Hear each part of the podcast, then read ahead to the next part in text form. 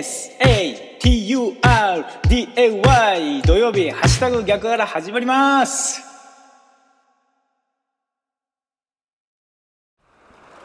10月3日土曜日の朝です。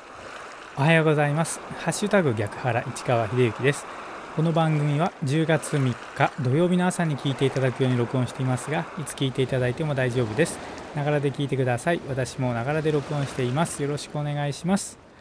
まずは今日の暦からいきましょう。今日10月3日土曜日暦ですけれども日の出時刻は5時49分でした。日の入り時刻は5時34分です。正午月齢は15.7ということでまだね満月に近いお月様が見られます。今日10月3日の暦です。日の出時刻は5時49分でした。日の入り時刻は5時34分です。この情報は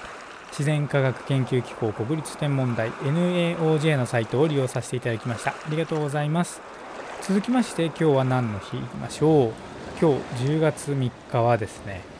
ドイツ統一の日ということでございます。1990年平成2年のこの日45年ぶりに東西ドイツが統一されドイツ連邦共和国が誕生した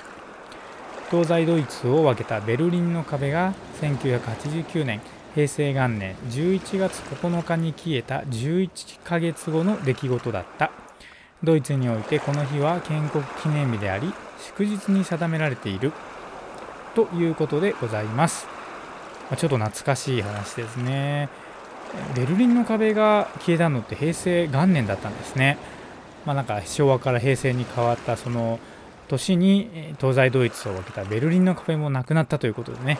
なんとなく新しい時代の幕開けなのかなっていう気がしたことをなんとなく覚えております。ということで10月3日はドイツ統一の日ということでございます。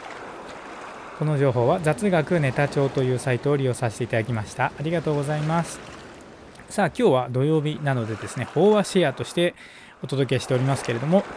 僕が毎週参加している座禅会で聞かせていただく法話をここでシェアさせていただいてそれについてまた感想なんかをねお話していこうと思いますけれどもまずですね今週の法話についてはこんな感じでした。お聞きください。世間の座禅に対するイメージは特別に厳しい修行というものかと思います。参禅すれば分かりますがやることはただ座るだけでいいのです。大切なことは一つのことに専念できるかどうかであり座禅に打ち込む姿勢がそのまま仏の姿や悟りの姿であると言えます。座って体得したことを日々の生活や仕事に生かしていけるといいですね。世間の座禅に対するイメージは特別に厳しい修行というものかと思います。参禅すれば分かりますがやることはただ座るだけでいいのです。大切なことは一つのことに専念できるかどうかであり座禅に打ち込む姿勢がそのまま仏の姿や悟りの姿であると言えます。座って体得したことを日々の生活や仕事に生かしていけるといいですね。という法話でしたですね、まあ、本当にご住職がねおっしゃっていた通りでしてまあ、座禅ってそんなに厳しいわけではないなというのは思います。僕自身も参加してね。本当にただ座るだけっていうことなんですが、まあ、実はそれこそがちょっとこう難しかったりもするんですよね。いざ実際にね座禅というかまあ座ってみれば本当にね雑念がすごく湧いてくるのをね感じますし、まあ、ただ座るだけっていうのがね本当にこんなに難しいことなのかっていうのをね最初感じましたね。で本当にそれからこう何て言うのかなそこの段階からステップアップステップアップじゃないですけど抜け出せるまでにやっぱ3年近くかかったんじゃないかななんていうふうに思います、まあ、今もねただ座るだけも難しいななんて思いながら座っていますけれども要はその目の前の今やっている一つのことに専念できるかどうかっていうことが、まあ、非常に大切なことだなというふうに思います。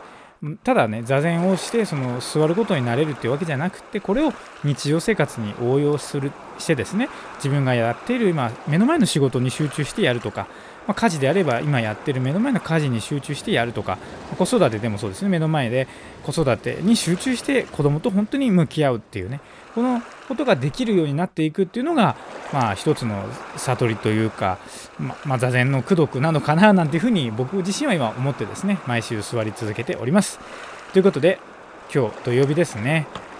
今日は10月3日ということでですね今年残り90日です。残り24.6%です。ということで今日も元気に過ごしていきましょう。お仕事行かれる方いってらっしゃい。行ってきまーす。